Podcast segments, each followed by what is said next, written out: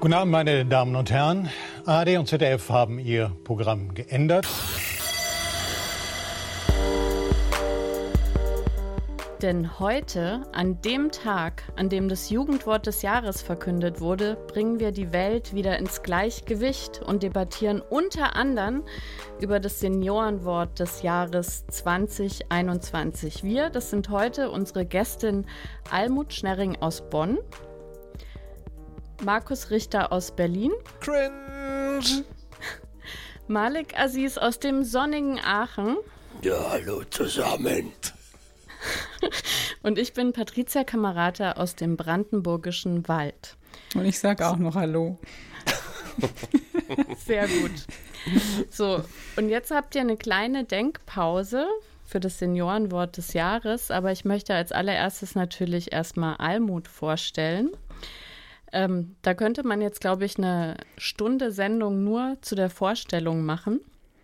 Ähm, ich habe sie selber kennengelernt durch das tolle Buch Die Rosa-Hellblau-Falle. Das ist, glaube ich, von 2014. Mhm. Du hast 2016 zusammen mit dem Sascha Verlin den Equal Care Day äh, gegründet. Das ist ein Aktionstag, der auf die mangelnde Wertschätzung und unfaire Verteilung von Fürsorgearbeit aufmerksam macht. Und jetzt sehr zeitnah, ähm, das erste Mal, glaube ich, 2017, ähm, wurde der Goldene Zaunpfahl verliehen. Das ist ein Negativpreis für absurdes Gender-Marketing, der Rollenstereotype in der Werbung kritisiert. Vielleicht kannst du dazu noch ein paar Worte selber sagen, weil das ja jetzt Ende November, glaube ich, ist.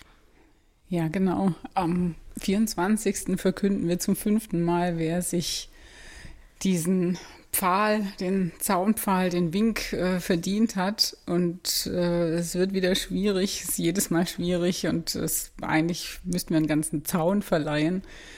Äh, angefangen hat das damit, dass wir, also es, als die Rosa-Hellblau-Falle erschienen ist, 2014, genau, danach haben wir einfach über immer wieder regelmäßig Einreichungen bekommen, als es noch gar keinen Preis und keine Einreichung in dem Sinne gab, aber halt E-Mails mit absurdem Krams und äh, Leute, die äh, das auch bescheuert finden, so wie wir, diese rosa-hellblaue Einteilung der na, aller Produkte eigentlich, aber besonders was Spielzeug angeht.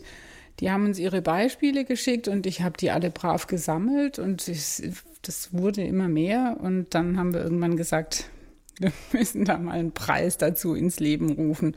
Und so kam das, dass wir dann 2017 eben zum ersten Mal gesagt haben, so ihr, jetzt reicht's mal.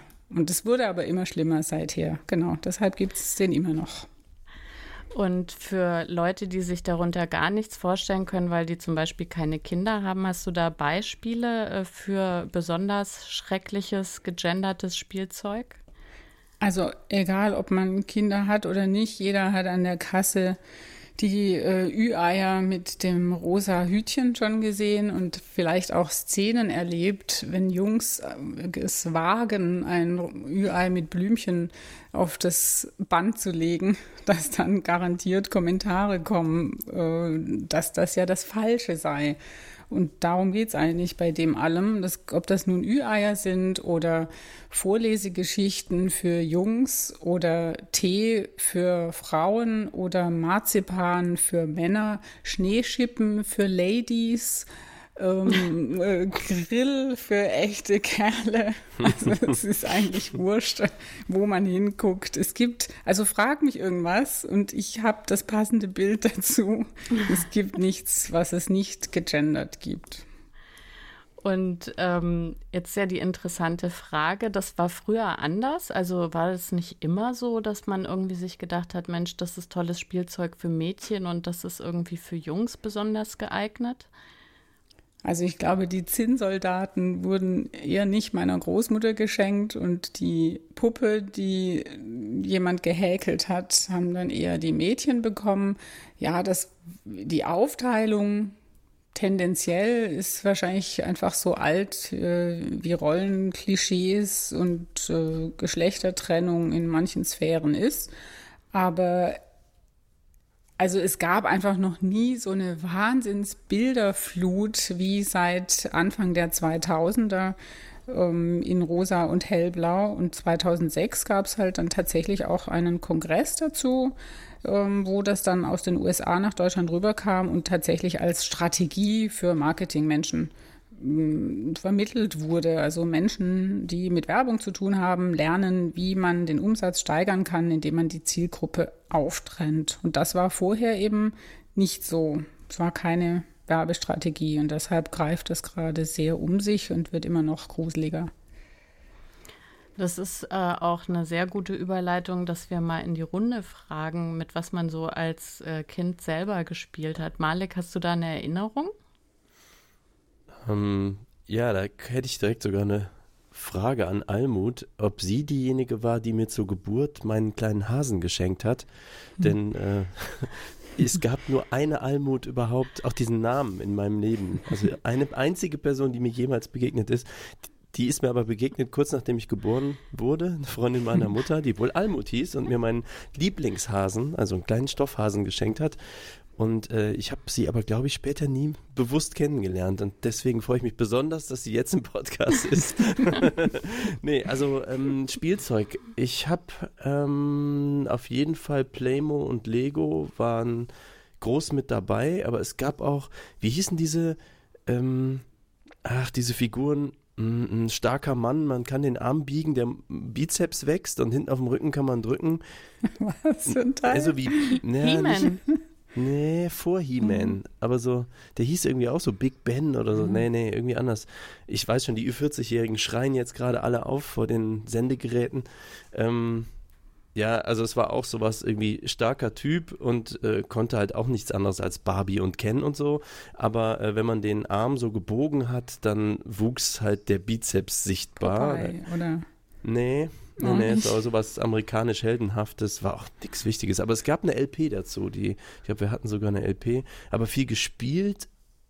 Also ich wusste auch nie, was man mit diesen Actionfiguren eigentlich spielen soll. Ne, ich hatte irgendwie zwei, drei Dinger von Star Wars oder so. Aber eigentlich, ich glaube, das, was richtig Zeit äh, verbrannt hat, war Playmo und Lego. Also die kreativeren, ne? So. Ja, sehr schön. Und Markus, hast du Erinnerungen an dein Kinderspielzeug? Weil meinst du sozusagen, weil du nach Erinnerung fragst, so ganz jung?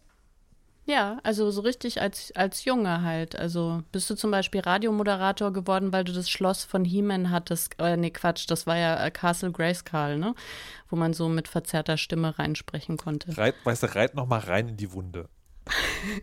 Entschuldigung? Wir hatten doch nichts. Ach so, oh.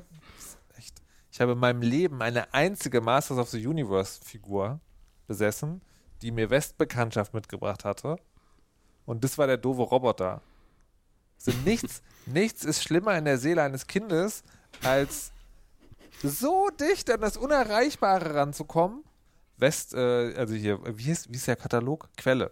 Quelle-Katalog war unsere Lieblingslektüre als Kinder. Und wir wussten also, das gibt es alles. Und dann bist du so kurz davor, und dann schenkt er das jemand, dann muss natürlich auch mega dankbar sein. Das ist ja auch mega krass eigentlich, aber in Wahrheit bist du so ein kleines bisschen sehr doll enttäuscht, weil es ist halt nicht He-Man und nicht, wer ist der Orlo, sondern es ist halt Roboto. Naja, ähm, ich weiß es ehrlich gesagt nicht so genau. Ich Hattet ihr sowas wie Matchbox? Im Osten? Ja, ja, genau, Spielzeugautos und allen Krimskrams. Ähm, hm. Ich versuche mich gerade an mein, das erste Spielzeug, das ich eine Erinnerung habe, zu erinnern, aber das ist schwierig, weil jetzt mein, mein Gedächtnisspeicher von den Masters of the Universe Figuren komplett eingenommen ist. äh, wir hatten die Lego war immer ein großes Ding. Lego. Aber das hieß doch im Osten irgendwie anders. Nee, nee, tatsächlich Lego. Also wir waren zwar im Osten, aber wir hatten Westkontakte und Verwandtschaft. Deswegen gab es tatsächlich ab und zu Lego. Ähm, genau, und da, ich habe, glaube ich, in meinem Leben viermal die Feuerwehr bekommen, die kleine. Äh, und mein Lieblings-Lego war die große Raumstation. Und ich glaube, wenn man ähm, man lebt ja immer in einer Welt, die schon jahrhundertelang Rollenklischees tradiert hat. Und wir waren halt Jungs im Haushalt. Also alle Kinder waren Jungs. Ähm, und ich glaube, das ist dann einfach entsprechend. Also dann, dann sagen die Leute, schenken dann auch einfach entsprechend oder kaufen entsprechend. Hm, Genau. Das heißt, es gab keine Puppenküche oder keine. Es gab, wir hatten Bauern, wir hatten, genau, wir hatten auch ganz viele Tiere. Also diese kleinen, äh, also was jetzt, wie heißen die teuren, die man sammeln kann? Schleich. Schleich, genau, also so in der Art. Diese, diese genau, das hatten wir. Gab es eine Ja. Küche? Ich bin mir nicht sicher. Ich glaube, es gab, ich glaube, ich war immer neidisch auf Spielküchen, aber wir hatten nie eine. Und hast du, hast du dir mal eine gewünscht oder hat man sich das dann auch gar nicht getraut als kleiner Junge? Nee, ich habe mir keine gewünscht, aber nicht, nicht, weil ich dachte, das ist nichts für mich, sondern weil das äh, in der Rubrik war, dass es sozusagen, ich hatte nie jemanden dazu befragt, aber in meiner Kinderseele war die feste Überzeugung, eine, eine Spielküche ist so krass groß, es muss so unfassbar teuer sein, das können wir uns gar nicht leisten. Das wäre zu unverschämt, danach zu fragen. Hm. Siehst du, und ich habe immer Puppen bekommen, aber denen habe ich dann sofort den Kopf abgerissen, weil ich nicht mit Puppen spielen wollte. Und dann irgendwann gab es anscheinend irgendwie ein Einsehen, dass Puppen nicht mein Lieblingsspielzeug ist. Und dann habe ich ähm, Konstrukts bekommen. Das ist, glaube ich, so irgendeine Vorstufe von diesem Fisher-Price-Technik. Das sind so einzelne Elemente, die man zusammenstecken kann an so äh, Würfeldingern irgendwie. Und dann gab es auch Keilriemen und kleine Motoren. Und da konnte man dann Fahrzeuge und Maschinen und so damit bauen. Das fand ich dann immer sehr lustig. Das hat mir dann eher zugesagt, sozusagen. Aber ich, ich kann mich wirklich noch lebhaft daran erinnern, dass ich sehr ausdauernd Puppen bekommen habe in allen Varianten. ähm, aber ja, das äh, wollte ich dann irgendwie nicht. Aber jetzt ist eben schon das Thema äh, Lego gefallen, Almut. Da habe ich gleich eine Frage an dich, ähm, weil eine meiner, meiner großen Erkenntnisse, als ich äh, damals äh, in der rosa-hellblau-Falle gelesen habe, war ähm, tatsächlich äh, dieses äh, Thema eben Gender Marketing bei Lego, warum das äh, eigentlich gar nicht so toll ist, wenn diese Welten so aufgeteilt sind. Es gab ja äh, zu der Zeit dann relativ neu Lego Friends, also extra für Mädchen Lego. Ähm, und da habt ihr, ich weiß nicht, oder ihr oder eine Studie hat mal so durchgezählt die Teile, was wirklich verbaut werden kann, was so Raum für Kreativität gibt und die Accessoires, also die Bürstchen und Kämme und was weiß ich. Und bei Lego Friends ist es ja tatsächlich so, dass irgendwie ein Drittel der Sets nur aus so einem Tand besteht und der Rest eigentlich die Steine sind, mit denen man was bauen kann. Und jetzt hat ja Lego neulich verkündet, sie haben ein Einsehen, das ist eigentlich keine gute Idee, das so zu trennen. Sie wollen jetzt wieder zurück in die 70er Jahre, wo Lego einfach nur so Sets waren, die nicht speziell für Mädchen oder für Jungs sind, sondern einfach für Kinder. Aber das hat jetzt gar nicht ähm, auf eurer Seite für Riesenbegeisterung gesorgt. Und da war ich so ein bisschen verwundert. Warum? Darf ich, darf ich noch eine Ja, Vorabfrage stellen? Weil ich mich das bei, Fre Ja. bei Friends manchmal gefragt habe, ist Friends wirklich für als für Mädchen beworben worden? Oder ist Friends nur eine Marke mit weniger Teilen, die rosa ist und deswegen haben alle gedacht, das ist für Mädchen? Also Friends, also die Frage ist, ähm, da steht vielleicht nicht drauf für Mädchen, aber die ganze Werbung zielt halt nur an Mädchen, weil in den Werbespots zum Beispiel ähm, sind so kichernde Mädchengruppen, die mit diesem Zeug spielen und das ganz toll finden. Oder ähm, also es sind halt diese ganzen Klischees reproduziert, was angeblich Mädchen so mögen. Und das findest du da alles drin. Und es gibt da so fünf Hauptfiguren, die haben alle Namen und haben so Miniröckchen an und Spaghetti-Träger und sind schön knubbelig und haben Haare zum oben auf dem Kopf pappen und Haarschleifchen. Ähm, Und die andere Entsprechung, Lego City, da haben die Figürchen keine Namen, die sind eckiger, die haben dafür Berufe. Und das ist halt so, ne? Wie im echten Leben, auch schön verteilt. Ähm, Und daran merkt man schon, das ist, äh, also ich wüsste jetzt kein anderes Spielzeug, das nicht krasser gegendert wäre. Also es ist definitiv eine Welt für Mädchen, wo sie dann irgendwo kommt dann vielleicht auch mal noch eine männliche Figur vor, aber placebo-mäßig.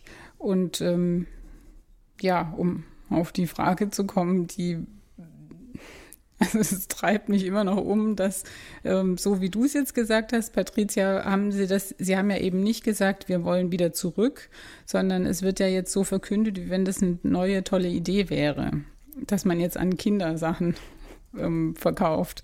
Und äh, also etwas, was vorher gut funktioniert hat. Und ähm, also Lego ist halt hat halt maßgeblich dazu beigetragen, dass Gender Marketing in Deutschland in alle Bereiche so vorgedrungen ist. Und Lego ist da, ist ja Marktführer und ist in dieser Verbreitung dieser Strategie haben sich viele dann drangehängt und Lego hat ganz früh angefangen zu recherchieren, wie man die Zielgruppe Kinder aufsplitten könnte und hat schon in den 80ern die Mädchen aus den Spots rausgenommen und da ein Jungs- und Väter-Spielzeug draus gemacht, mit dem vorher Mädchen auch gespielt haben.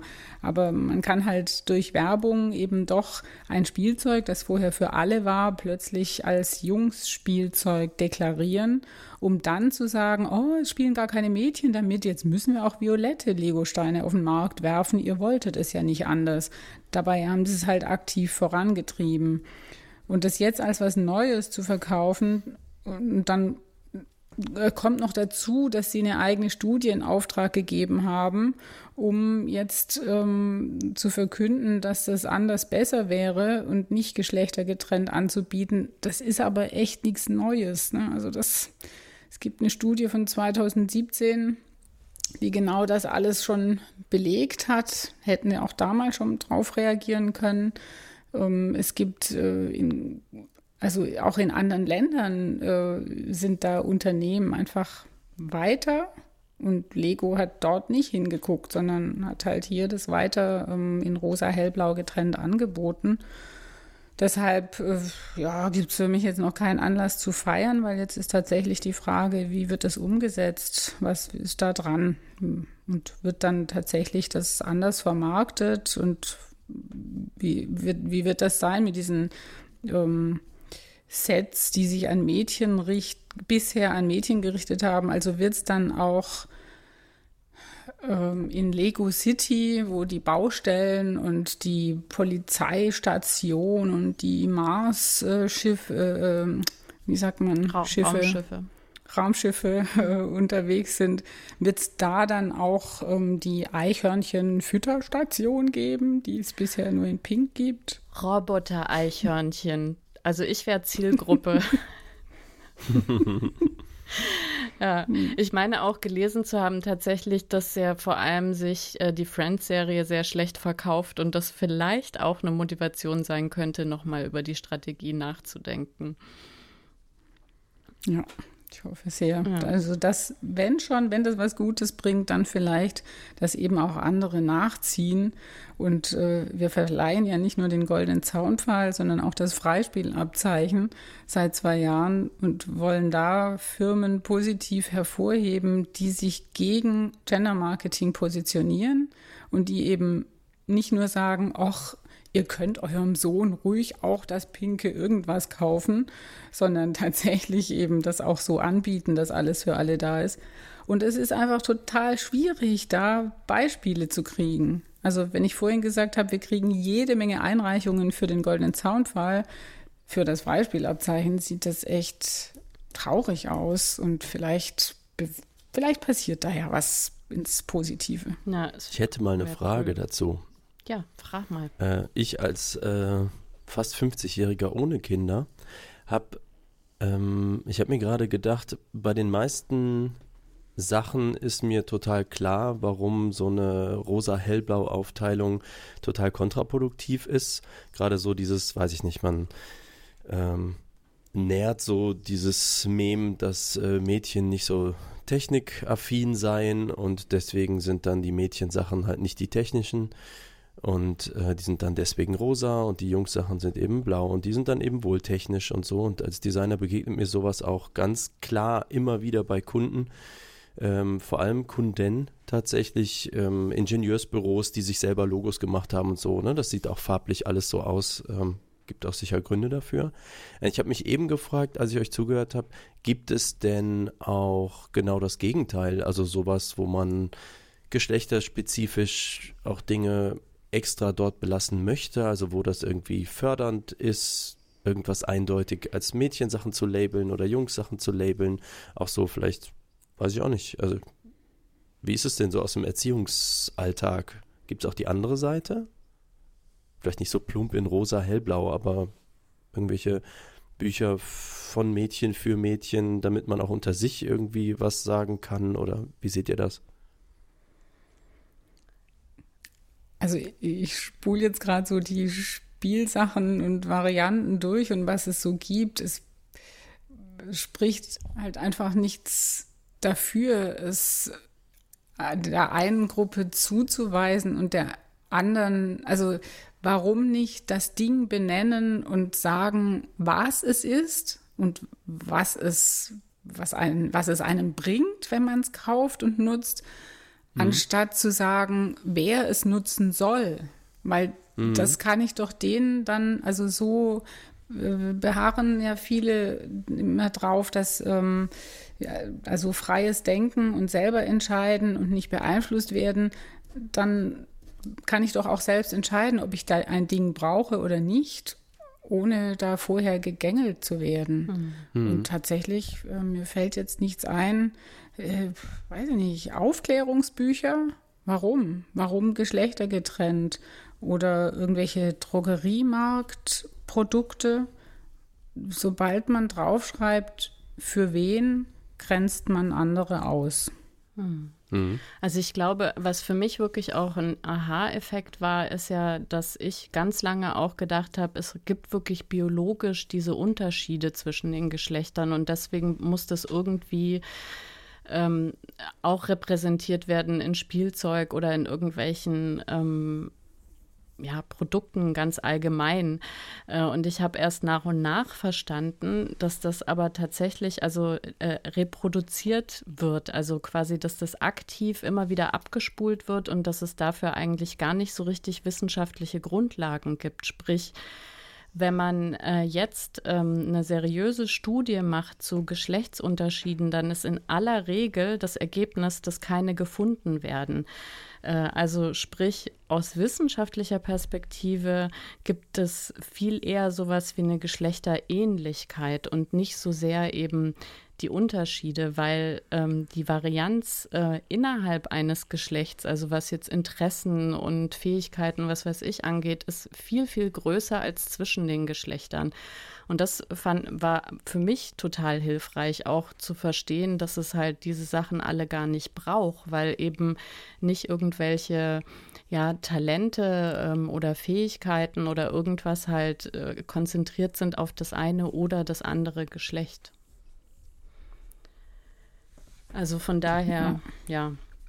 Ich, ich, ich, Gleich gerade ja. so meine ganzen äh, Erfahrungen ab und kann dann überhaupt nicht unterscheiden, ist irgendwie der eine kleine Junge, mit dem ich viel zu tun hatte, ähm, der immer begeistert vor Baggern stehen geblieben ist. Wie viel war davon jetzt Außenweltbeeinflussung oder wie viel, ne, ist die alte Frage. Was ist Erziehung, was ist Genetik, was ist Gesellschaft? Ähm, aber könnte ich auch gar nicht sagen. Naja, das, das ist eben ja auch super schwer. Aber die Tendenz quasi von uns Menschen ist halt, wenn du mit einem Mädchen in den Kindergarten gehst und du fährst an einem, gehst an einem Bagger vorbei oder an der Baustelle, dass man da vielleicht schon ein bisschen zügiger vorbeigeht als bei einem Jungen, wo man erwartet, ach Mensch, das ist ja ein Junge, der interessiert sich ja dann für Baustellen und Bagger etc. Also das, ähm, ja, hm.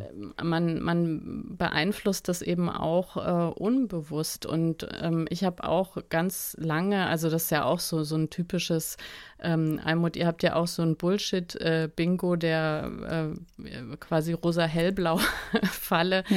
wo solche Sachen ja auch sozusagen äh, drin sind. Also dieses, dass man sagt, ja, aber was ist denn jetzt das Problem? Warum kann denn das Mädchen nicht irgendwie Prinzessin sein? Was habt ihr denn dagegen? Also zu sagen, natürlich hat man gar nichts dagegen, dass ein Mädchen gerne Prinzessin sein will und sich ein Junge für Bagger interessiert. Das Problem ist halt, ähm, dass man es nicht einfach rumdrehen kann und dass dann der, Junge, der Prinzessin sein will, halt gearscht ist, weil er es nicht sein darf, obwohl er sich das so sehr wünscht, weil eben die, die Erwartungen der Umwelt äh, sind, so ja, um Gottes Willen, der Junge äh, ver verliert quasi seine, seine Männlichkeit, wenn er sich dafür interessiert und dass damit eben Wertungen verbunden sind. Also deswegen ist es für mich als Kind auch einfacher gewesen, als Mädchen mich für Techniksachen zu interessieren, weil da habe ich mich eben aufgewertet mit, als dass, wenn ein Junge eben noch bis, weiß ich nicht, zwölf oder dreizehn gerne mit Puppen oder Kuscheltieren spielt. Also ähm, da gibt es ja auch dieses tolle Beispiel, Almut, was ihr bei Vorträgen habt, Puppen, die die Mama sagen. Und habt ihr jemals eine Puppe überhaupt gefunden, die Papa sagt? Ich gucke mich gerade um, ich habe sie nicht hier. Also es gibt eine, es gibt vielleicht noch ein paar mehr, aber es war echt schwierig, die zu finden. Also die meisten sagen Mama und die ganze äh, Schallplatte da drin ist voll mit ähm, Liebe Mama, ich habe Hunger Sprüchen. Und ähm, ja, eigentlich lernen Mädchen, dass sie alleinerziehend sind, denn Väter kommen irgendwie in dieser Puppenwelt nicht vor. Wenn man, ist, äh, ja. Ich hatte gerade noch einen Schwank aus der Realität. Ich sende ja hier aus der Universitätsstadt Aachen die ja sehr technisch geprägt ist. Also RWTH Aachen ist ganz viel Maschinenbau, Elektrotechnik und so. Und Freunde von mir haben dort natürlich auch studiert. Und das war auch dann schon vor 20 Jahren so völlig, also mit Erstaunen erzählt, aber irgendwie normal. Du hast 600 Menschen in dem Hörsaal, vier davon sind Frauen. Und das ist halt das Normal. So, so wird da studiert. Und denke ich auch so, okay, das kann jetzt nicht sein. Ich kenne ja selber mehr Frauen, die irgendwie Computergeeks sind oder irgendwie so, als wie kann denn das sein einfach? Und ähm, das ist, ja, da merkt man, was dann die Ergebnisse sind. Und ähm, was mich immer so ein bisschen wundert, jetzt vielleicht zu progressiv gedacht für Deutschland, was mich immer wundert ist, wir haben irgendwie so diesen Fachkräftemangel und ne, man braucht hoch ausgebildete Menschen für alle Berufe und so weiter. Und man verzichtet einfach auf dieses 50% Potenzial äh, bei den Frauen, wenn es um sowas wie Ingenieurswissen geht. Also ne, man ja, kann ja irgendwie sagen, äh, ja, man bevorzugt die Männer oder so, aber man verzichtet einfach auf 50% Potenzial. Völlig das krass. Gilt ja so für den ganzen für den ganzen Handwerksbereich. Also ja. genau in den Bereichen, wo der Fachkräftemangel am größten ist, also im Handwerk auf der einen Seite und in dem Pflege-Care-Bereich auf der anderen Seite, das mhm. sind interessanterweise halt auch die Berufsbereiche, in denen Rollenklischees am stärksten wirken, reproduziert werden und ähm, da ist natürlich ein Wechselspiel. Und wenn es da mehr Erkenntnis drüber gäbe und wir nicht an dieser tiefen Überzeugung so festhalten würden, dass Frauen nun mal empathischer seien und Männer eben technikbegabter, dann, also ich, das, ja, also das ist definitiv ein Ansatz, um diesem Problem beizukommen. Ja, das wäre schon echt eine gute Sache. Ach ja. Aber ich muss jetzt einen harten Cut machen. Und zwar habe ich ja eingeleitet die Weisheit mit dem Seniorenwort des Jahres. Was sind denn eure Vorschläge, Markus? Was? Hast du nicht zugehört oder was? Ja, doch, ich habe zugehört, aber wie kommst du darauf, dass ich irgendwas über das Seniorenwort des Jahres weiß? Ja, Ma Malik hat ja eben schon, da war ich auch ein bisschen erschrocken, aber es trifft ja auf mich auch zu. Wir Leute, die langsam auf die 50 zugehen können ja was. Ich also, sag das oft, dann erschreckt es mich weniger. naja. Ich kannte gar nicht diese Kategorie. Sind das äh, Wörter, die äh, Senioren öfter verwenden oder sind das Wörter, die am Aussterben sind? Oder? Das kannst du jetzt ähm, einbringen. Das habe ich nämlich erfunden, dass es einfach ein Gegenwort äh, geben muss zu den Jugendwörtern. Mhm. Weil ich war dieses Jahr total glücklich, dass ich das Jugendwort schon vorher sehr gut kannte, weil das die Kinder immer sagen, wenn ich versuche, witzig zu sein. ähm, und deswegen dachte ich, wir so als zukünftige sehr nah an dem Seniorenstatus stehende können doch ich, jetzt mal ein paar Worte ich, vorschlagen. Ich, ich, möchte, ich, möchte diese, ich möchte die Diskussion an dieser Stelle einmal komplett derailen, weil ich mich verweigern möchte, ähm, dass ich Senior bin. Und zwar aus folgendem Grund: Es ging heute eine, eine Grafik äh, durch Twitter, wo gezeigt wurde, wie die durchschnittliche Glücklichkeitskurve von Menschen aussieht. Und sie hat, haltet euch fest, ihren Tiefpunkt bei 47,5 Jahren. Also gut. Wie alt bist du? ich, ich, ich befinde mich sozusagen, also wenn ich kennt, ihr, kennt ihr diese Brunnen, wo so, wo man so Münzen reinwirft, die dann so lange, die so kegeln dann Ja. in der Mitte. So, und also die Münze bewegt sich schon sehr schnell gerade. Sehr schnell. Sehr schnell. Ähm, und deswegen würde ich also von, würde ich, also würde ich mich gegen Seniorenwort äh, verwehren. Wie wäre es denn mit Ändert ja nur auch nichts Midlife, dran. Midlife Alter. Ja. Nee, das ändert nichts am Alter, aber sozusagen, ich, ich glaube, aber, aber sozusagen die Senioren, das sind ja die Glücklichen. Weißt du? Da, da kann ich aber nicht mitreden. Die sind, ja über die, die sind über diese Senke ja lange hinaus. Wir hingegen, ja, im Jammertal der, des Elends. Okay, dann, Das, dann das machen braucht wir eine eigene Kategorie. ja, Jammertalwort des Jahres. Also ich schlage vor Rückenschmerzen. Oh, ich wollte gerade fragen, ob auch, ob auch Redewendungen gehen, weil tatsächlich habe ich, was ich, was ich früher immer so, so fast schon plebiszitär fand, dieses Ich habe Rücken. Ich sage das mittlerweile unironisch und habe es in den aktiven Wortschatz übernommen und finde es fürchterlich. Ich war heute beim äh, Orthopäden und wurde so überraschenderweise irgendwie eingerenkt und jetzt redet ihr vom Rücken. Ja, passt. Hm? ist bei mir ein Schön. Dauerbrenner seit 20 Jahren. Das äh, kann ich sozusagen nicht für den Altersübergang speziell verwenden. Wie wäre es Ah, denn mit okay. sowas wie CDU? So dieses so, so früher war alles besser, man hatte einen bestimmten Eindruck und heute zerfällt das alles so. Werteunion meinst du? Wie, oh, ja, das ist ein bisschen, hm, schon ein bisschen fies. Ich frage mich übrigens, ob krass so ein Wort ist. Oder Tschüssikowski. Nee, nee, nee, nee, nee, nee, nee, nee. Tschüssi- Tschüssikowski ist ja sozusagen, wer Tschüssikowski sagt, ist raus. Ja, Ist so. wirklich so. von Aber- gestern. Aber krass, ne, krass ist für mich so ein Wort, das sage ich so und da komme ich mir noch sehr jung dabei vor, wenn ich krass sage. Und dann geht, geht es im Kopf natürlich sofort los.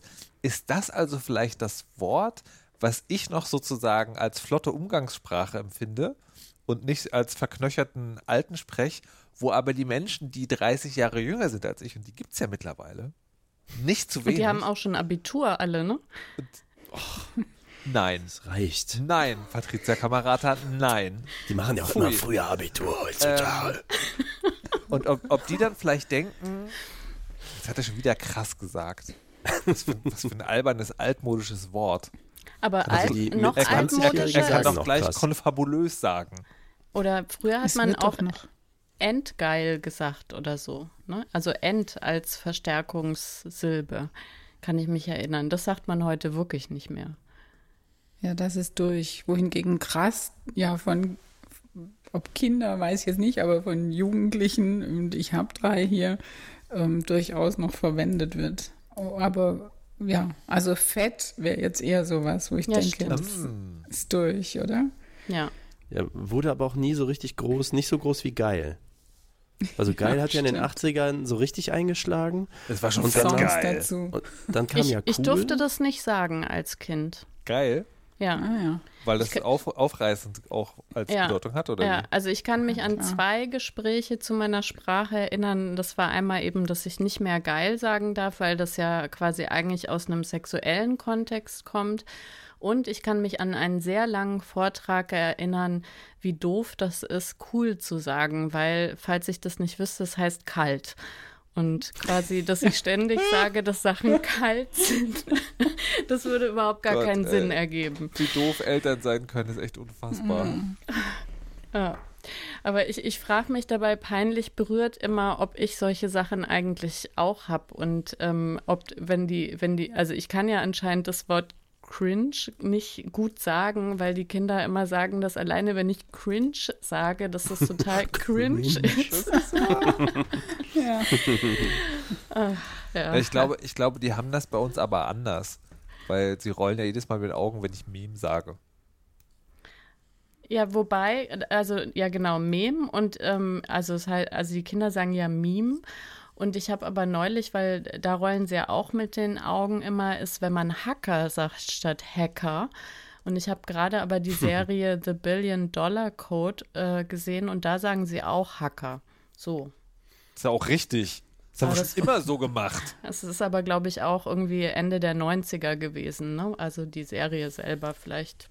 spricht das auch eher dafür, dass wenn man Hacker sagt, dass es dann ein, wie haben wir das genannt jetzt, das Wort? Mit. Jammertal. Mit, ja, Jammertal-Wort ist. Ja. Suchen wir nach dem jetzt noch? Na, ich, Ich glaube, glaube, es ist Rücken. Ja, ich wollte gerade sagen, also Oder Rücken krass war Rücken. krass, Krass Rücken. Total tote Hose hier. Aber könnte es Malik nicht auch Buchhaltung sein? da sprichst du ein großes Wort gelassen aus. Ähm, ich, ja tatsächlich weiß ich nicht, was schlimmer ist, Rückenschmerzen oder Buchhaltung. Aber ich habe gerade wirklich Minuten vor der Sendung erstmals das leise Gefühl, das trügerische leise Gefühl, Buchhaltung besiegt zu haben. Es war so gewesen. Ich hatte immer schon, ich bin seit über 20 Jahren selbstständig, ich hatte immer schon einen Steuerberater. Und die haben für sehr viel Geld Steuer eigentlich nicht beraten, sondern Buchhaltung gemacht. Für die, die den Unterschied nicht kennen, ein Steuerberater sagt dir, pass auf, du musst so und so viel Steuern zahlen und wenn du dies und das machst, kannst du weniger Steuern zahlen. Aber das macht sehr oft bei normalem Leben gar keinen Sinn, weil man kann da jetzt auch nicht unendlich viel einsparen. Aber was unbedingt gemacht werden muss, um eine Steuer abzugeben, ist Buchhaltung.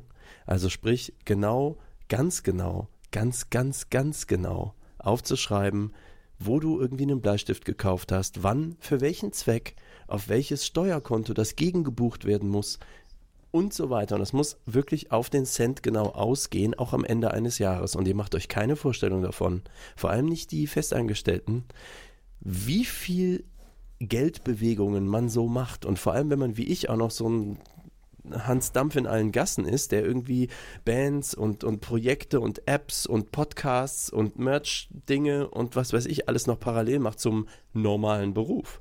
Und dann hast du sechs Konten oder zehn und dies und das und man, ah, da kaufe ich mal eben irgendwie das und das für eine Lampe für einen Schreibtisch und naja, die Quittung mal gucken und so. Das ist spätestens, wenn man dann selbst diese Buchhaltung machen muss, fällt einem das dermaßen auf die Füße, aber mit einem ganz dicken Rums. Und jetzt gibt es äh, einen Podcast-Kollegen, den Tim Pritloff, der irgendwann in, äh, war zu Besuch in einem Podcast von uns und erzählte über Steuer, dass er da irgendwann nach einer Steuerprüfung das mal so richtig selber in die Hand genommen und sich da reingenördet hat. Und wenn man das einmal begriffen hat, dann sieht man das Licht und dann ist alles, plötzlich hat man Kontrolle über sein Geld und weiß, was man im Monat verdient und all diese Dinge und bezahlt halt nicht drei oder 5.000 Euro im Jahr an den Steuerberater, der gar nicht Steuer berät, sondern Buchhaltung macht. Und Buchhaltung ist eigentlich nur Fleißarbeit. Und dann habe ich mir so, habe ich mich breitschlagen lassen, habe gedacht, vielleicht sollte ich nach 20 Jahren mal so meine Geldgeschäfte selbst in die Hand nehmen. Und habe dann Tim mal gebeten, zeig doch mal. das war die Büchse der Pandora. Wir spulen ein Jahr vor und heute war so der Tag, wo ich das durchgebuchte Jahr 2020, wo diese Tausenden von Zahlen in Zahlenkolonnen endlich auf eine Null aufgehen am Ende des Jahres. Alles, was man ausgegeben und eingenommen und irgendwo verbucht und verschoben hat, muss am Ende so eine Null geben, damit es stimmt. Und das war eben der Fall. Und jetzt will ich das nicht mehr anfassen und nicht mal einatmen, damit das bitte so bleibt. Und ich habe noch nicht das Gefühl, verstanden zu haben, wie dieses System funktioniert, aber ich kann zumindest die Programme so weit bedienen, dass meistens irgendwo eine Null rauskommt und ich nur noch alle fünf Minuten Tim fragen muss. Es ist wirklich die absolute Hölle. Zumindest wahrscheinlich, wenn man nicht, ich weiß es nicht. Also je künstlerischer und wilder man vielleicht ist, desto problematischer ist dann sowas Akkurates wie Buchhaltung. Hast du gerade gesagt, Tim Pritloff ist eine Krämerseele? er ist ein Nerd und hat sich dieses Themas erfolgreich angenommen. Ich suche noch jemand, der mir hilft bei der Buchhaltung. Vergiss es, ich muss jetzt dringend weg. Also, äh, war schön mit euch da, Almut, ne? Bis dann.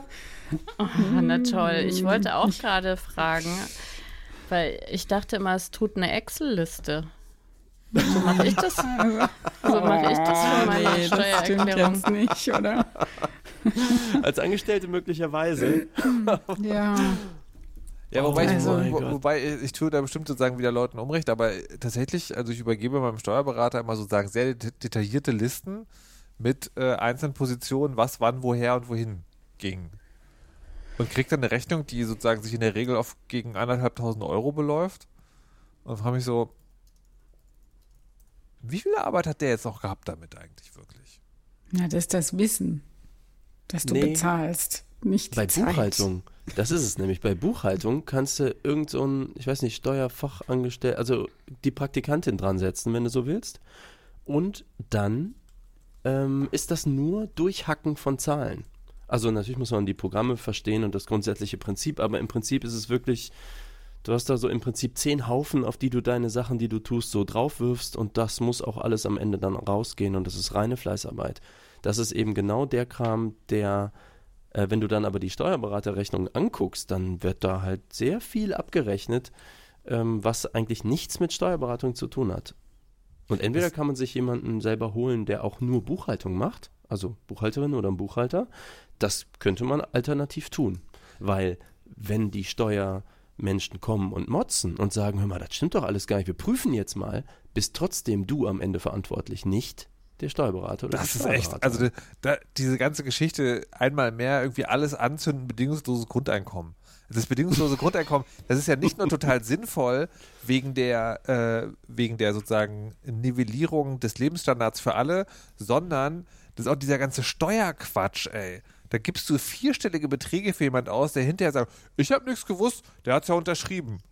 Das regt mich Ja, so die werden auf. natürlich mit dir Mal. dann da, die werden natürlich dann mit dir in deren Büro sitzen und dann mit dem Menschen da von der Steuer die Sachen durchdiskutieren. Ne? Die haben natürlich schon Argumente, warum die den Kram so verbucht haben. Lass mich dir aus eigener Erfahrung sagen, wenn die Oh, Scheiße oh. gebaut haben, bist du dran und niemand sonst. Ja, ja, rechtlich dann, ist das so. Und dann Das hast stimmt. du nicht nur den Ärger, dass du einen Straf, dass du Steuererziehung ist ja eine Straftat, ne? Wenn du da was falsch machst. Das Mhm. ist ja nicht einfach irgendwas, das ist ja eine Straftat, da wird gegen dich ermittelt. Mhm. Und dann hast du nicht nur den Ärger, dass du also sagen, auf einmal ein Verdächtiger in einem Strafvermittlungsverfahren bist, sondern dann ist die Wahrscheinlichkeit, oder wenn du Glück hast, wird es eingestellt gegen eine Geldauflage, die vierstellig ist, nicht klein. Und dann ist es natürlich sozusagen, dass der Anwalt ähm, dafür schon auch haften muss. Der, nicht der Anwalt, der Steuerberater. Aber Mhm. der hat dafür natürlich eine Haftungsversicherung. Und die Haftungsversicherung, die hat natürlich einen Anwalt. Und der versucht natürlich erstmal zu sagen, naja, Richter, also im Prinzip war es schon ihre. Dieses ganze System, das ist so ein Beschiss. Mhm. Da kann ich mich Ja, aufregen, stundenlang. Also Ja, man hört jetzt das. haben wir jetzt haben wir hier eine schlimme Reise gemacht, ja, von Buchhaltung über Steuern Richtung Strafverfahren und da kommt, wir haben jetzt nur noch wenig Zeit, ja, sehr gut die nächste Frage. Gegen Ekelhaftigkeiten der Welt ankommen. Was sind eure ultimativen Tipps, damit wir jetzt nicht mit solchen schrecklichen Gedanken in, den, in die Nacht gehen? Na, das ist, also das ist tatsächlich eine Frage sozusagen, die ich an Almut habe. Ähm, weil ihr macht ja den, ihr macht ja den goldenen Zaunpfahl zum wievielten Mal dieses Jahr? Zum fünften. So, und ihr macht den ja, wenn ich das richtig verfolgt habe, äh, stemmt ihr das. Also nicht, nicht sozusagen ganz alleine, ihr beide, aber sozusagen schon, das Netzwerk ist, sagen wir mal, überschaubar. Ja, also wir sind jetzt immerhin ein Team von 15, die sich das Grusel auf den Schultern verteilen. aber die das ehrenamtlich machen. Ja. Das ist Genau. also, da ist nicht noch irgendwie mal ein Ministerium hergekommen, hat gesagt, was für eine geile Geschichte. Let's do a Förderantrag und hier sind die Millionen. Never, ever. Aber also versucht. Versucht haben wir es schon, aber wenn du mir gerade hier das Sprungbrett gibst, äh, darf ich erzählen, dass wir, auch wenn wir Leute für die Jury anfragen, also da geht's dann noch gar nicht um Geld, aber dann natürlich erst recht, dass wir dann Absagen bekommen, die ähm, ohne Mikrofon in der Nähe dann beantwortet werden damit, dass äh, sich diejenige Person nicht gegen die Privatwirtschaft äh, stellen kann und nicht in so einem Kontext auftauchen möchte, wo Wirtschaft kritisiert wird, wo einzelne Unternehmen angeschrieben werden, dass sie ihr Marketing doch bitte mal in Frage stellen sollen. Denn, äh, was weiß ich, dann würden sie entweder ihre eigene Förderung verlieren oder sowieso ähm, darf man nicht gegen die Kollegen schießen. Und wenn das eine politische Stelle ist, dann gibt es ganz klare Vorgaben. Äh, Negativpreis im Kontext Privatwirtschaft, äh, nee, ist nicht, macht was anderes. Insofern haben wir eine Better Place Aktion laufen und freuen uns über Unterstützung. Aber wir würden natürlich auch nicht Gelder von Firmen annehmen, weil jede Firma ist ja potenzielle Preisträgerin. Also das, da wollen wir ja auch unabhängig von bleiben. so, also man macht das seit fünf Jahren. Und Ja, man muss es sozusagen selber stemmen. Und die, also das, das klingt einfach nach sehr viel Arbeit und sozusagen literally Blut, Schweiß und Tränen. Und das ist halt was, was ich mich frage, sozusagen, wie bleibt man da dran? Wie sagt man, und das, also das klingt jetzt so ein bisschen defetistisch, das ist nicht so gemeint, ich will es nicht runtermachen, das ist wirklich ehrliches Interesse und auch Bewunderung, dass ihr das schafft. Wie schafft man das sozusagen nicht einfach zu sagen, wisst ihr was, macht euren Scheiß doch alleine. Ich muss mir doch hier nicht sozusagen irgendwie Jahr um Jahr die Zeit um die Ohren schlagen und dann, dann so. Wie, wie macht ihr das? also ich glaube, dass so wie du es gerade äh, zitiert hast, kann das jeder von sich, von seiner Arbeit, so einem Arbeitsplatz sagen, oder? Jeder hat schon mal gesagt, ah, mach doch einen Scheiß alleine, Ja, aber was das- mache ich hier aber- eigentlich? ja, aber hat man- klar, du aber dann hat man verbindest das mit dem Inhalt, ne? Ja. Naja, nee, aber äh, sozusagen bei Erwerbsarbeit ist ja sozusagen der klare Deal, man kriegt halt Geld. So, und das Ja. ist ja, wir leben ja leider in einer Welt, Ja. die, wo das sozusagen durchaus ein Argument ist, dann weiterzumachen. Hat was, ja. So, und, also, und bei Weltverbesserungsprojekten, ich bin jetzt nicht sozusagen in dem Bereich unterwegs, aber auch woanders, ähm, genau, und da, da ist es ja sozusagen, da, man trägt das ja selber. Man, Ja, man hat ja also- sozusagen keinen in, in extrinsisch, heißt das denn extrinsisch, wenn es von Mhm. außen kommt? Also man, Ja. man, man bekommt ja nicht Ja. von außen sozusagen jemand, der regelmäßig kommt und auf die Schulter klopft und den dicken Geschenkkorb da lässt, den man ja, wenn man vielleicht auch will und so. Ja, genau. Ja. also ich würde sagen, äh, die Motivation ist hier querfinanziert. Mhm. Also ich habe ja noch mehrere Jobs. Deshalb suche ich auch jemand für die Buchhaltung. Mhm. das ist also wir haben ja einen Verein gegründet. Wir haben jetzt auch noch Vereinsbuchhaltung Um hier. Gottes Willen. Ähm, und äh, wir haben mit dem Equal Care Day so ein Projekt, wo jetzt so Sponsoring, äh, genau, Förderprojekt und so Sachen mit reinkommen. Äh, Also echt schwierig zum Thema Buchhaltung, aber auch schwierig, was so, also wenn es, ich sage jetzt mal so, wenn es jetzt nur der Zaunpfahl wäre, würde ich sagen, ja, so ein bisschen pessimistisches Thema ohne Geld, äh, das hält man schon aus. Also dann gehe ich halt zwischendurch mal hier ins Phantasialand mit meinen Kindern, dann ist wieder gut. Aber ich habe tatsächlich mir auch in der Erwerbsarbeit so Themen rausgesucht, ähm, also Equal Care und äh, die faire, unfaire Verteilung von Sorge und Kümmer und Versorgungsarbeit. Also wie funktioniert das in dieser Gesellschaft? Äh, wer kriegt, da hattet ihr es gerade auch schon kurz davon, wer kriegt eigentlich für welche Art von Arbeit wie viel Geld und warum ist das so geregelt? Ähm, Und wie kommt es, dass die, die sich um andere kümmern, so viel schlechter bezahlt sind als die, die sich um Computerprogramme kümmern? Und äh, was jetzt die Pandemie so gezeigt hat, äh, Wertschätzung von unterschiedlichen Berufsbereichen. Und irgendwie, ich weiß auch nicht, wieso ich jetzt da hängen geblieben bin, dass ich in diesem äh, strukturellen, äh, es muss sich doch was ändern. Berufsfeld äh, meine ganzen Projekte sich ansiedeln, ob das nun die Werbung ist, ob das nun äh, Wertschätzung von Arbeit, Beruf, ob das nun Rollenklischees sind. Irgendwie ähm, bin ich, ich habe ja früher Radio äh, gemacht und habe mir da die lu lustigen bunten Themen rausgesucht, die Geräusche von sich geben und mit interessanten Menschen, die ich interviewen konnte. Und jetzt ähm, ja, irgendwie, äh, ist ja, der Zaunfall allein ist es nicht, sondern es ist halt die Motivation dahinter, was bewirken zu können. Und das, ähm, das ist jetzt bös hier in dieser Runde zu sagen, aber Radio versendet sich, das Stichwort. das Wort kennt ihr, wenn ihr beim Radio ähm, mit Mikros und so zu tun habt. Und dann kann man sagen, okay, dann gehe ich zur Zeitung, da hält es ein bisschen länger. Äh, naja, was ist und dann kann ich Zeitung? sagen, so ich schreibe, genau, oder ich schreibe ein Buch, liest das jemand? Ja, insofern ähm, wäre das meine Antwort. Ähm, das Gefühl, was bewirken zu können und tatsächlich Reaktionen zu kriegen von Leuten, die sagen, endlich sagt's mal jemand und äh, Reaktionen von Firmen zu kriegen, die sagen, äh, irgendwie habt ihr recht, können wir uns noch mal treffen? Wir wollen da mehr drüber wissen. Und ich meine, das, das ist doch super. Das, das ist, ja, so ist das. Und dann gibt es aber ja Phantasialand und ähm, Möchtest du, Schokolade vielleicht mal den, und möchtest, so. du, möchtest du vielleicht mal den Flammenwerfer von Frau Kirscher ausleihen? ja, ich, das ist jetzt, ähm, genau, nehme ich nächstes Mal mit. Okay. Und Malik, du, wie bleibst du am Leben? Gegen die Ekelhaftigkeit der Welt. Ja. Ähm, ja, ich habe ja einen einzigen Spruch, der wirklich mein Leben verbessert hat. Habe ich in der Weisheit auch schon mal zitiert, kann man aber nicht oft genug wiederholen. Und zwar geht der so: Es gibt gute Medizin gegen große Sorgen, kleine Freuden. Also, das heißt, in dem Moment, wo ich merke, das Leben bedrückt mich, die Umstände sind mies, es muss irgendwie ne, Hunger, müde, pipi, kalt, ich weiß es nicht erinnere ich mich daran und denke, was würde jetzt eine kleine Freude sein, sei es eine Wärmeflasche oder ne, ein Stück Schokolade oder irgendjemand anrufen, egal was, völlig egal, spazieren gehen mit einem Freund. Ähm, und das tatsächlich, würde ich sagen, verbessert dann Schritt für Schritt genau die Misere. Und ist so erreichbar auch. Das finde ich so schön an dem, an dem Spruch oder dem Tipp selber. Mhm.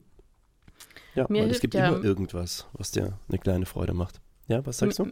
Mir hilft Vergesslichkeit. Also einfach für die Mentalhygiene schnell die blöden Sachen vergessen oder ganz anders erinnern und nur das Gute im Kopf behalten. Also Wahnsinn ist- im, als Konzept. Ja, aber schon ähm, systematischer Wahnsinn. Mhm. Und dann ist es zumindest rückblickend so, dass man wirklich ein schönes, sehr lustiges, total geradlinig und funktionierendes Leben hatte, wo immer irgendwie alles seinen Weg gefunden hat. Aber Und wie machst du das im zwischenmenschlichen Bereich? schreien. Aber das vergesse ich dann ja wieder. Ja, eben, aber so sage ich dir mal das vor, du und die Person, mit der du dich angeschrien hast, kommen zusammen und du so, hey Mann, voll gut, meine Lieblingsperson. Die andere Person so, hm, das ist sass. Für Das Sie, war auch Herr nomi- Lieblingsperson. Es war auch nominiert, Sass, oder? Ja. Ähm, ja, ich, ich weiß nicht. Ich, also ich glaube, das äh, ist für mich eine gute Strategie, aber äh, manchmal scheiden dann Leute eben aus dem lustigen äh, Vergangenheits-Lebenserinnerungen aus, äh, wenn die sagen, das war gar nicht so. Das hat halt auch einen Preis. Aber man, man muss ja nicht immer alles nochmal aufwärmen. Also vielleicht kann man gemeinsam ver vergesslich sein. Jetzt hörst du dich an wie eine Wodka-Werbung. Eine Wodka-Werbung. Gemeinsam vergessen mit Gorbatschow. Es gibt natürlich auch andere Podcasts. Natürlich. Markennennung, keine Werbung, um Gottes Willen. ähm, ja, oh, Jesus. Ja, aber es ist doch viel schöner, wenn, also wenn man gemeinsam nur schöne Erinnerungen hat. Ich muss gerade an die. Matrix denken, weiß auch nicht warum. Anyways. Aber Markus, du hast ja die Frage selber gestellt. Ist dir damit jetzt geholfen? Nee. Und zwar, weil ich die ja natürlich gestellt habe, weil ich, weil ich an manchen Ecken meiner Pro Bono-Tätigkeiten so eine gewisse Erschöpfung verspüre. Und ähm, manchmal den Gedanken habe, habe ich da vielleicht einfach genug getan, also habe ich da vielleicht einfach genug Zeit meines Lebens rein investiert und ist es auch okay, wenn ich das jetzt einfach nicht mehr mache und dann aber sofort ein schlechtes Gewissen habe, wenn ich diesen Gedanken habe. Und die Frage ist quasi, kommt aus diesem schlechten Gewissen sozusagen, kann man das, also kann ich nicht, mu- muss, muss ich nicht für immer dafür begeistert sein. Na, aber du, also es gibt ja so viele Dinge, wo du Gutes tun kannst und manchmal hat man vielleicht für eine Sache auch ausreichend Gutes getan und dann ist an der, ist jemand anders an der Reihe und das heißt ja nicht, dass du nie wieder irgendwo dich äh, quasi pro bono gut einbringen kannst, aber bei der Sache, wenn man ein paar Runden gedreht hat, ähm, kann es ja irgendwann auch mal wirklich gut sein. Finde ich. Meine Meinung. Apropos paar Runden gedreht. Der nächste Ja. Zaunfall ist dieses Jahr Ja. Ende November. Mhm. und da Wir haben jetzt Jetzt äh, ganz bald werden die äh, unrühmlichen Sieben, so die absurdesten, gruseligsten. Äh, wir haben ja am, mit einer Jury gemeinsam uns durch 130 Einreichungen gekämpft und äh, sortieren ein bisschen vor. Und äh, dann wird daraus aus diesen sieben dann der Gewinner ähm, präsentiert am 24. November und wir haben einen Sonderpreis eingeführt. Okay. Also Du, du hast alles vor dem Advent, weil dann geht es ja besonders hoch her, so mit äh, was schenken wir in rosa oder was schenken wir in hellblau. Du hast vorhin erzählt, wer alles, oder sozusagen, warum Leute nicht zur Jury kommen, aber aus wem besteht denn diese Jury jetzt? Genau, ähm, also wir haben, der Zufall will es, dass Patricia Camerata in der Jury ist, Surprise!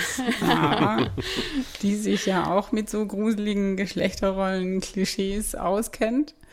Ähm, Anil Altintasch ist in der Jury, der ist Autor in Berlin und He4She-Botschafter bei den UN Women Deutschland. Wir haben Judith Rahner mit in der Jury von der Amadeo Antonio Stiftung und Raul Krauthausen ist mit dabei. Muss ich was zu sagen? Nein. Und Sibel Schick, Journalistin, Autorin, Podcasterin, Social Media. Ähm, und die fünf gruseln sich.